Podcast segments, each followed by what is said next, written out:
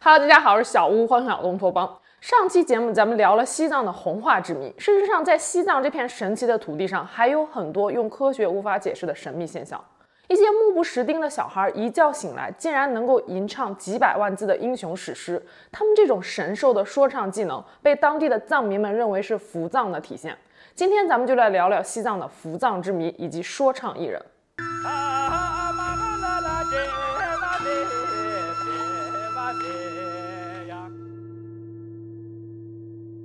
故事要从一九八九年开始说起。这一年，斯塔多吉出生在西藏昌都边贝县的一个牧民家庭里。原本可能过着普通放牧生活的他，却因为九岁时的一场传奇经历，改变了此后的人生轨迹。那时，斯塔多吉在住宿学校上小学二年级。一个普通的夜晚，斯塔多吉做了一个非常奇怪的梦。他梦见自己来到了一片美丽的大草原，风吹草地见牛羊，空中还有彩虹。此时，远处两个骑着骏马的人边说话边来到了斯塔多吉身边，并且告诉多吉说，他就是他们要找的人，还说斯塔多吉今天能够来到这片大草原是一件吉祥的事情。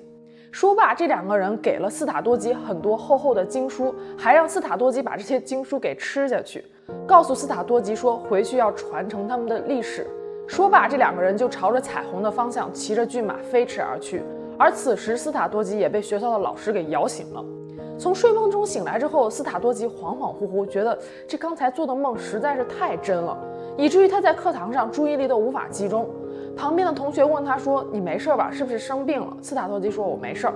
就在老师在讲台上讲课的时候，斯塔多吉突然之间感觉头顶好像钻入了一股暖流，胃里波涛汹涌，眼前浮现了很多自己都不认识的藏族文字。斯塔多吉猛的一下站了起来，在老师和同学们的诧异眼神中，整整说唱了两个小时。旁边的同学都说：“这家伙该不会是疯了吧？”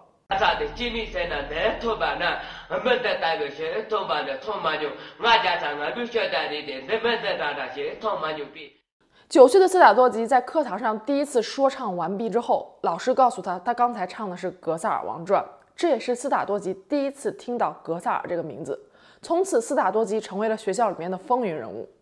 根据老师所说，斯塔多吉在学校的学习成绩并不是很优异，在没有任何参照物的情况下，能够滔滔不绝地说唱出大段的《格萨尔王传》，简直是令人叹为观止。后来，斯塔多吉甚至可以连续说唱一天一夜，不吃也不喝，进入了一种完全癫狂的状态。小学毕业之后，斯塔多吉原本打算回到家乡去放牧，但是在边贝县政府的积极劝说之下，他决定继续学习。二零一四年大学毕业之后，斯塔多吉留在了西藏大学中国藏学研究所工作，负责录制和书写格萨尔史诗。二零一七年，斯塔多吉获得了藏语言学专业的硕士学位，成为了目前学历最高、最年轻的格萨尔说唱艺人。也是在后来的说唱中，斯塔多吉渐渐意识到，第一次进入自己梦境的两个骑着马的人，似乎是格萨尔王手下的两个心腹大将——辛巴将军和丹马将军。格萨尔王在藏族的神话传说中是莲花生大士的化身，一生降妖伏魔、除暴安良，南征北战，弘扬佛法，统一了一百五十多个部落，是藏民们心中引以为豪的旷世英雄。藏民们深信格萨尔是真实存在的历史人物，说他出生于公元一零三八年，没于公元一一一九年，重返天界。《格萨尔王传》是世界上最长的一部英雄史诗。根据说唱艺人已经吟唱出来的部分，被整理成了一百二十部，合计一百多万行诗，两千多万个字。仅篇幅来说，《格萨尔王传》是荷马史诗的五十倍，是印度最长史诗《摩诃婆罗多》的五倍。这还仅仅是格萨尔王已知的部分。根据内容，《格萨尔王传》可以分为格萨尔降生部分、格萨尔降妖除魔征战的部分和格萨尔返回天界。其中征战部分的内容最为宏大。二零零六年，《格萨尔王传》被国务院批准列入第一批国家非物质文化遗产名录。二零零九年，《格萨尔王传》入选联合国教科文组织人类非物质文化遗产代表名录。而这部英雄史诗如今能够整理成册，全靠和斯塔多吉一样的一百多位西藏说唱艺人。著名的扎巴老人就是其中的一位。一九零三年，扎巴也是出生于西藏的昌都地区。八岁那年，他去深山放牧的时候，突然失踪了。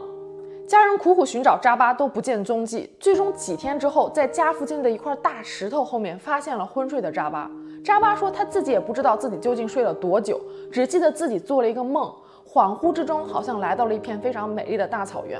有一个骑着骏马、皮肤黝黑的将军来到了他的身边，告诉他说要把他五脏六腑全部都掏出来，给他换上新的，这样他就可以延年益寿了。说罢，将军把扎巴的五脏六腑掏了出来之后，放入了格萨尔史诗，还告诫他说以后要为后世吟唱，从此就功德无量了。扎巴跟着父母回家的路上，嘴里已经开始说着一些莫名其妙的话了。当时村里的很多人老人都觉得这孩子肯定是丢了魂了。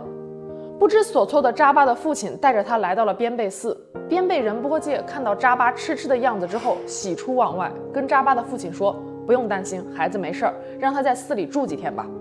三天之后，扎巴从边贝寺出来的时候，已经恢复神智，而且已经可以流利地控制自己的说唱了。扎巴所说唱的正是《格萨尔王传》，之前他是一个大字儿都不识的。一九八六年，扎巴老人去世。他生前一共说唱了二十五部《格萨尔王传》，近六十万行诗，六百多万个字，由西藏大学研究所录音整理。类似的说唱艺人还包括西藏那曲的玉梅、青海玉树的达哇扎巴、青海唐古拉的才让旺堆等等。那么，说唱艺人究竟是从什么时候开始出现的？他们又是如何获得这天赐神力的呢？伏藏是从藏文的爹马一词翻译而来的，有珍贵和值得保全之意。顾名思义，就是将非常珍贵的东西埋葬起来，待日后时机成熟，重新发掘出来。一千三百多年前，莲花生大士到西藏弘扬佛法，成为了藏传佛教的始祖。可当时莲花生大士发现，由于时机尚未成熟，以当时藏人的知识、意识和文化水平，无法接受秘法。于是莲花生大士在离开之前，将佛经、法器、佛具全部都埋藏在了不同的领域，待日后有缘之人将其发掘出来，重新弘扬佛法，故称伏藏。此后，西藏也确实经历过两次比较大的灭佛运动，一次是朗达玛灭佛，另外一次就是文革。朗达玛灭佛发生在公元八百三十八年到八百四十二年。朗达玛是吐蕃王朝的末代赞布，他发起的灭佛运动并非一时心血来潮。朗达玛的上一任赞布是赤热巴金，在位期间大力发展佛教，规定平均每七户平民要供养一位僧人。赤热巴金认为如此一来可以让僧侣们潜心修行，不误旁骛。可是这七户养僧的制度导致僧侣数量激增，民间的百姓们因为重税苦不堪言，逐渐对佛法心生厌恶。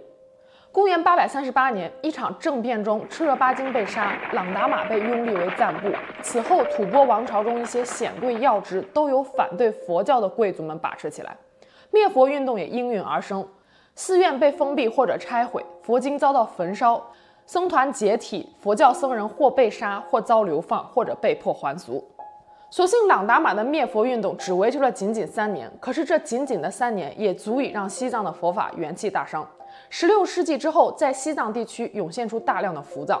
佛藏大体来说可以分为三种：书藏、圣物藏和实藏。所谓书藏，指的就是佛经；圣物藏指的就是高僧的法器、法具或者是遗物等等。这些东西被埋在暴流、山岩等隐蔽的地方，待有缘人发现。而最为神奇的佛藏其实是实藏。当某种佛教经典或者咒文在遇到灾难无法流传下去的时候，就由神灵将其埋葬在某一群人的意识深处，以免失传。待日后时机成熟，这群人的智门被开启，深深埋藏在意识深处的一些佛法就会涌现出来。而《格萨尔王传》的说唱艺人就是实藏最好的体现。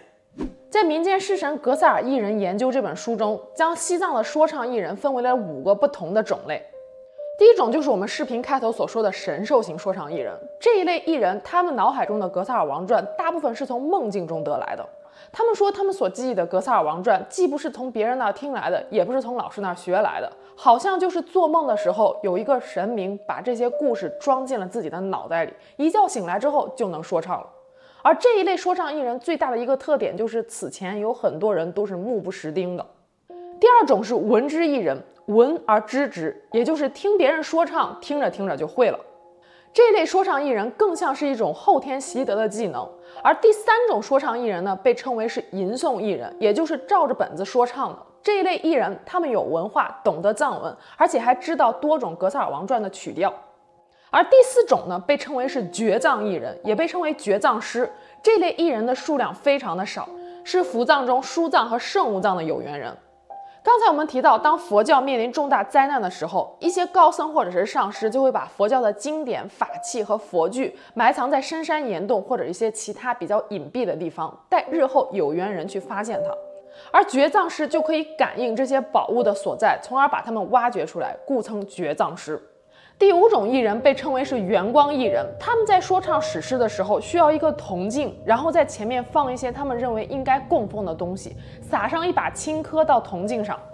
之后他们就可以在铜镜上看见上面浮现出来一些图像、文字以及格萨尔王史诗的诗行，他们需要将这些诗行给抄录下来，之后就可以说唱了。毫无疑问，在五种说唱艺人中，神兽型说唱艺人是最为不可思议的。那么，抛出宗教信仰，我们能不能从科学的角度给这些说唱艺人找到一个合理的解释呢？著名格萨尔学专家降边嘉措先生曾经提出过一套完整的理论来解释说唱艺人的神兽记忆，将其归纳为六种因素共同作用的结果。这是我目前所找到的最完整、最令人信服的一套论述了。根据降边嘉措先生所说，说唱艺人的诞生，其中一个最重要的因素就是他们长期的生活环境。早在远古时代，说唱已经作为一种民间艺术在藏民中流传。他们通过说唱描述生活、抒发感情、讲述历史。《格萨尔王传》这部古老的英雄史诗，它所包含的内容，从民间的历史、文学、天文历法，再到宗教观念，可谓是一部百科全书，包含了藏民们生活中所需要知道的一切。它的影响力是非常巨大的，而这种影响代代相传，经久不衰，甚至渗透到了藏民的骨血之中、灵魂深处。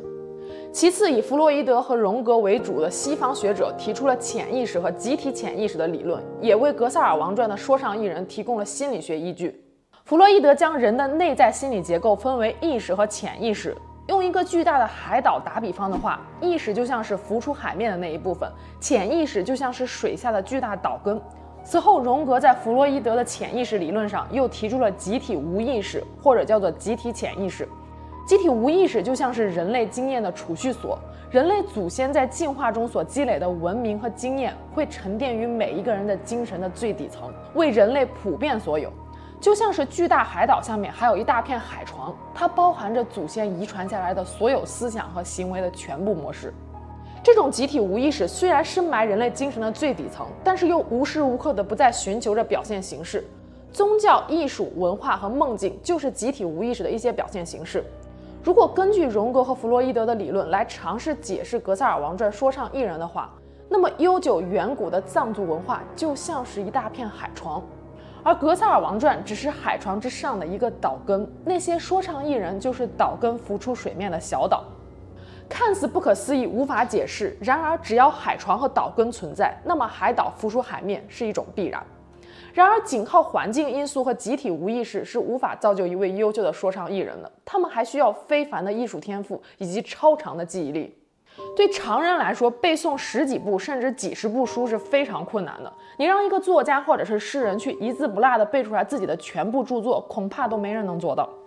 那么，说唱艺人是如何背诵下来几百万行的英雄史诗的呢？咱们都知道，人的大脑中有一百四十到一百六十亿个神经元。每一个神经元都和其他数千个神经元交叉相连，相当于一台微型电脑。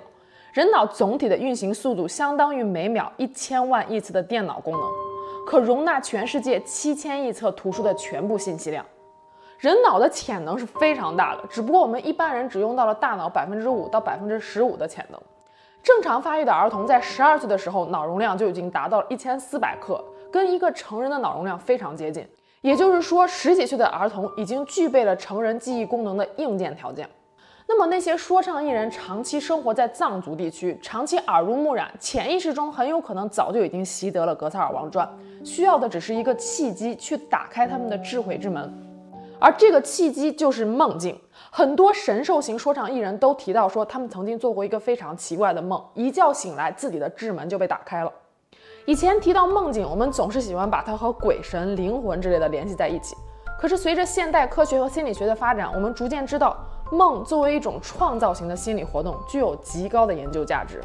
大家可能会有过这样一些经历，就是你白天去思考一个问题，百思不得其解，晚上睡觉做梦的时候，好像突然想到答案了。很多艺术家也是从梦境中得到灵感的。研究表明，人的大脑就像是一台高速运转的摄像机，它会无时无刻地录下来周围所发生的一切，只不过有时候我们都不知道自己的大脑究竟录了些什么。说唱艺人的梦境就像是某种刺激、某种契机，唤醒了之前录的关于格萨尔的记忆。除了上述的这些因素之外，《格萨尔王传》本身的艺术结构和吟诵形式上的重复也非常便于记忆。虽然说整部英雄史诗有一百多万行，但是其故事脉络十分清晰。天界、人界、龙界战争的起因是缘起，此后格萨尔降生人间，开始降妖出魔，四处征战，这是故事的主体。之后，格萨尔完成自己的使命，重返天界，这就是故事的结束。只要记清了人物、时间、地点、战争时所使用的武器、战马名称和特点，中间即使漏了一些段落，也无关紧要，不会让整个故事讲不下去。当然了，这些都是我们尝试从科学角度去寻找的一些合理解释。至今为止，说唱艺人的记忆之谜仍然是没有定论的。在藏民们心中，这些人就是受到神之启示的天选之人。不过，毫无疑问的一点是，每一位优秀的说唱艺人都为藏族文化的传承和保护做出了突出的贡献。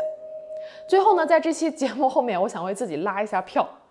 最近呢，我在参加一个喜马拉雅的人气播客评选活动，凡是参与投票的小伙伴们都有机会赢得 AirPods。上次抽奖没抽到的小伙伴们，这次可以试试手气。我把投票的链接放在留言区置顶了，方便的小伙伴们可以帮我投一票。如果嫌麻烦的话，就算了。那我们下期节目见喽，拜拜。